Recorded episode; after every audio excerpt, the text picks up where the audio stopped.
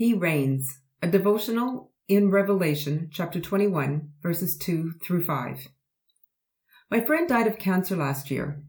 It had been a long and often painful battle.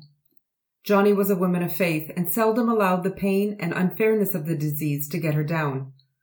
Those of us who loved and knew her admired her strength and commitment, but we still prayed for a miracle. No miracle came, and Johnny left this world for a better one. One that we've been waiting for since that fateful day that Adam and Eve stepped away from God instead of towards Him. How many tears have been shed since Genesis 3? How many people have died over the centuries?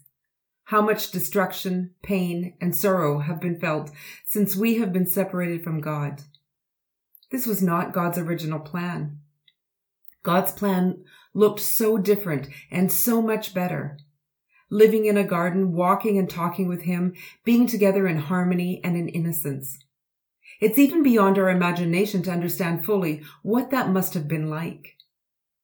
But here is John in chapter 21, verses 2 through 5, seeing a new vision. He doesn't have to imagine it. He gets to see it right in front of his eyes. The earth is being restored completely and beautifully. The distance between us and God is removed, and God himself declares that he will live among us. What is even more amazing is that our tears don't just dry or stop. Rather, God himself will wipe them from our eyes.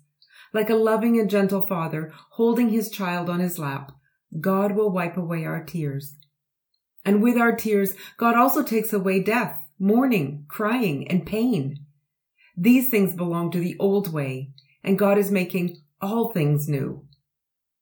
The next time you spend some time with God, imagine what it will be like to sit beside Him and have Him lean in close and talk with you.